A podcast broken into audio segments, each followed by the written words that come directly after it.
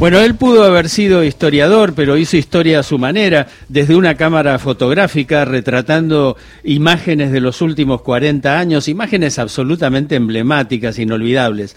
Participó en grandes redacciones como Noticias Argentinas y Clarín, escribió fotos, reveló textos, sus libros publicados dan testimonio de ambas cosas. Y esta semana su obra llega al cine a través del documental Eduardo Longoni, La mirada honesta. Con Longoni estamos comunicados. Hola Eduardo. Hola Carlos, ¿cómo estás? ¿Cómo andan? Hola, hola, ¿cómo estás Eduardo? Bueno, vos sabés que este programa se llama Ahí vamos, también saca fotos, son fotos radiales. Su conductora es Gisela Busaniche, que ya te saluda. ¿Cómo estás? Eh, bueno, gracias eh, por ese documental eh, y por todo tu trabajo, ¿no? tu trabajo mayoritariamente fue en el diario Clarín, ¿no? Como fotógrafo, Eduardo.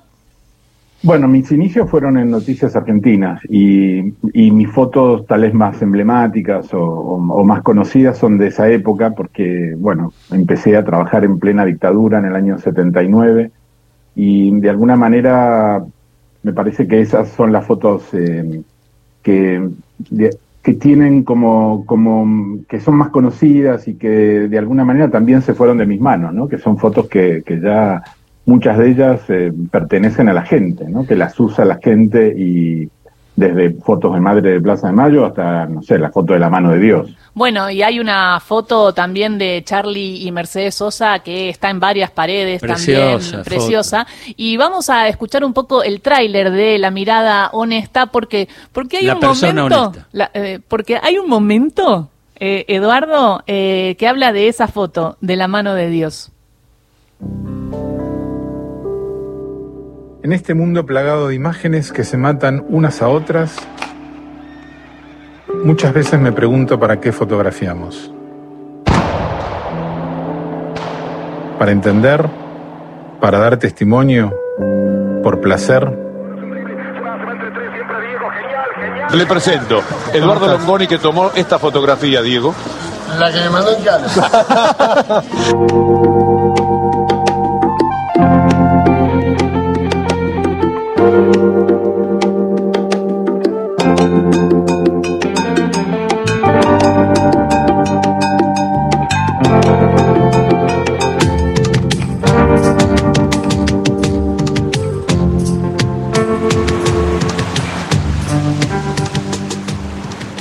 llegué a la, agencia me ofrecieron quedarme a laburar, así que duré como colaborador un día. En vez de mozo, de de cadete me quedé como fotógrafo. Pero mi idea era quedarme como fotógrafo para trabajar y seguir con mi carrera. No me di cuenta en ese momento que había conocido el amor de mi vida. Hermoso escuchar esa parte y escuchar al Diego, ¿no? Ahí Víctor Hugo eh, te presenta, vos estás ahí, lo ves a Diego Armando Maradona y Diego dice, sí, este es el que me escrachó. Esa foto mostró que Diego había hecho el gol a los ingleses con la mano en el Mundial 86, Eduardo. Y yo creo que sí, porque me parece que el Mundial 86 es el último evento así de magnitud deportiva en donde la cámara fotográfica le puede ganar a la televisión, ¿no? A partir de ahí la televisión con su con su desarrollo tecnológico eh, siempre siempre le gana a la cámara, siempre tiene algo, alguna cámara que, que demuestra si la pelota entró o no entró, si fue FAO, fue penal.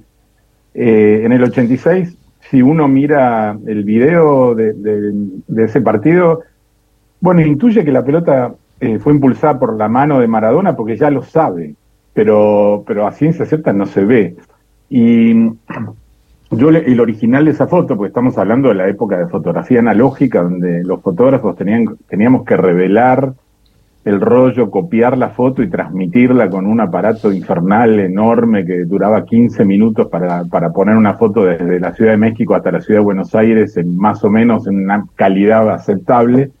Ese original al otro día, eh, el 23 de junio del 86, cuando fuimos a la concentración de, la Argentina que estaba en el Club América, yo le regalé esa foto eh, a Diego que estimo yo que en ese momento lo único que hizo fue romperla y tirarla, porque él no quería saber nada con que la foto ah, demostraba que, había hecho el gol con la mano. De hecho, eh, cuando él tuvo ese programa que era la noche del 10 Sí. y, y que Claudia era la, la- la productora, Claudia me llamó para, para pedirme la foto y hacer una gigantografía para el primer programa y a los dos días me llama de nuevo y me dice, no, no, Diego no quiere, estamos hablando del 2005 creo, ¿no? Diego no quiere porque dice que no hizo el gol con la mano.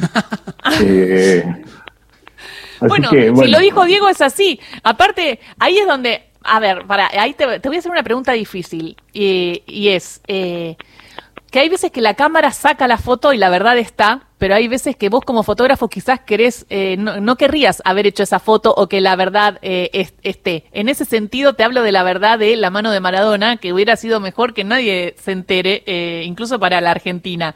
¿Vos qué decís? O sea, porque nos pasa como periodistas en algunos momentos, incluso estamos, eh, eh, estamos contando la verdad y quizás no estamos de acuerdo con esa verdad que estamos contando, pero hay que contarla.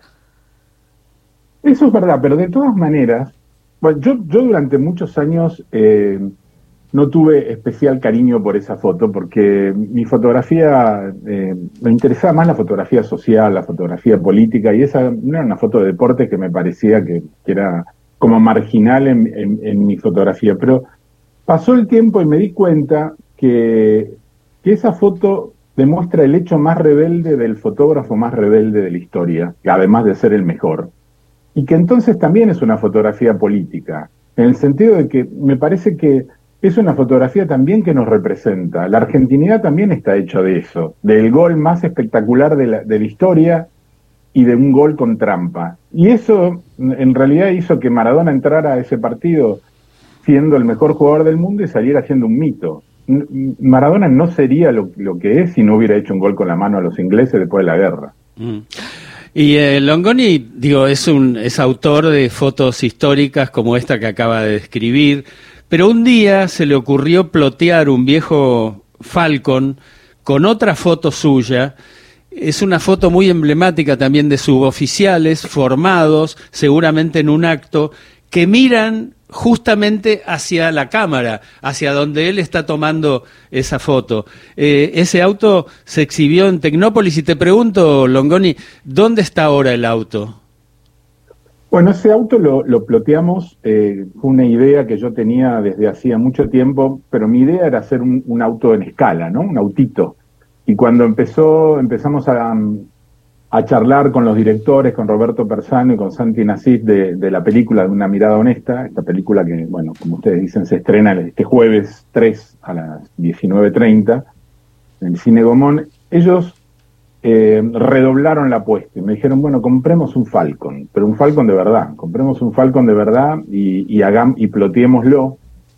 Y mm, como vos decís, esa foto de los militares mirando a cámara que yo hice en el año 81 y que de alguna manera se fue transformando en una especie de símbolo contra la dictadura, ¿no? Porque es esas miradas que nos amenazan aún hoy, ¿no? Y que, y que están mirando, están mirando a mí y bueno, cuando lo ve el, el, el, espectador, lo que, lo que hace es mirarlo fijamente a, a, a, a, cada uno de los que están mirando la foto. No, y, y aparte Falcon... es la, es la foto que los tipos están mirando y dice, ¿quién es este, quién es este atrevido que está tomándonos una foto? ¿Qué se cree que ese, que no es el año 81? sí. En realidad, por suerte, estaba mirando un general que estaba hablando atrás mío, ¿no? Yo quedé en la línea, en esa línea de mirada, pero, eh, pero bueno, sí, de, de, alguna manera cuando, cuando hice la foto, yo creo que esa es una foto que guarda el miedo, guarda el miedo de aquella época. Eh, y, y, me parece que a veces las virtudes de la foto son cuando guardan sensaciones, aparte de lo, de lo que pueden decir. Uh -huh. y, y, y creo que ploteada arriba de un Falcon, que para mí es bueno, el objeto yo, yo, lo llamé la máquina de desaparecer, ¿no? Porque el Falcon finalmente es el vehículo donde la mayoría de los detenidos desaparecidos eh, fueron secuestrados. Y, y, y se ve. Parece que. No, y digo, y se ve incluso en Tecnópolis una performance en donde como eh, personas, hombres con, todos con anteojos oscuros, van metiendo eh, mujeres adentro del Falcon, ¿no? Eh, ahora me está exponiendo la película, Gisela, decirle a Carlos. Es verdad, ¿no? No, no podemos decir tanto. No, pero digo, por lo menos tenés la suerte claro. de, que la, de que la vimos, tanto Horacio Marburek como, como todos No. nosotros, digo, es mucho más de lo que pasa en otras radios, Longoni. es verdad, es verdad, hay el límite No. entre el spoil y verla. Eh, pero, Sí, y además eh, son privilegiados porque yo no la vi. Eh, ¿No la yo viste? vi- ¿estás nervioso? No, vi- más que nervioso estoy como, en realidad yo estoy como avergonzado, ¿no? Como pudoroso, porque me parece demasiado que se haga una película sobre un fotógrafo y bueno, me parece demasiado que se haga una película sobre mí.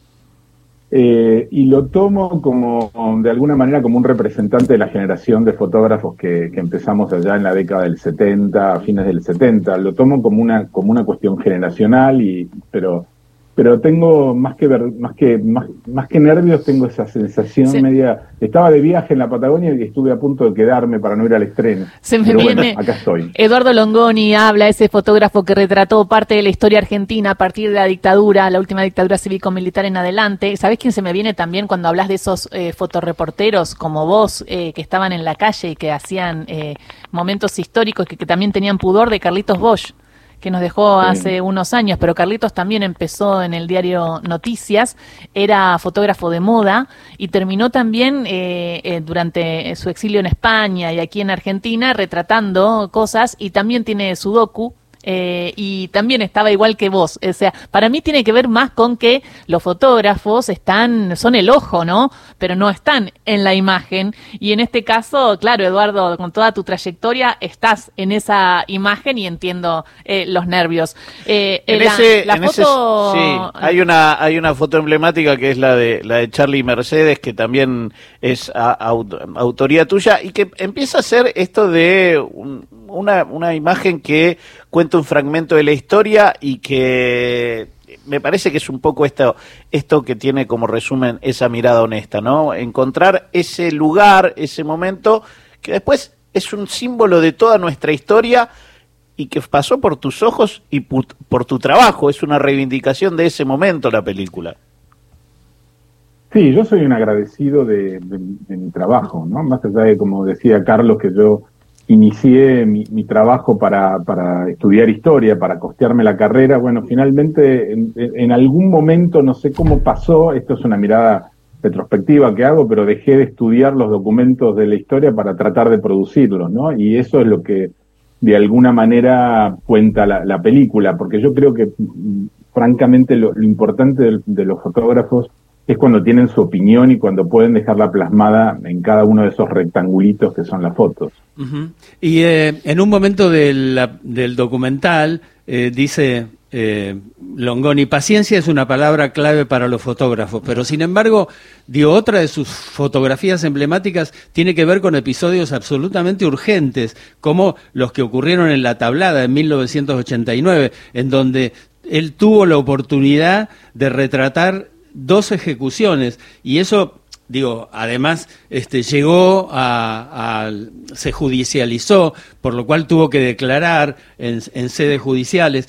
Fotografió las movilizaciones del 2001 las del 2017 bueno digo eh, pero también habla del alma de las fotografías y a mí me pareció que el alma de la película podía tocarse cuando con proyecciones sobre una roca en Mar del Plata, en donde eh, de donde es su familia y donde él pasó muchos años, él se hace, se auto hace un homenaje a su infancia, ¿no?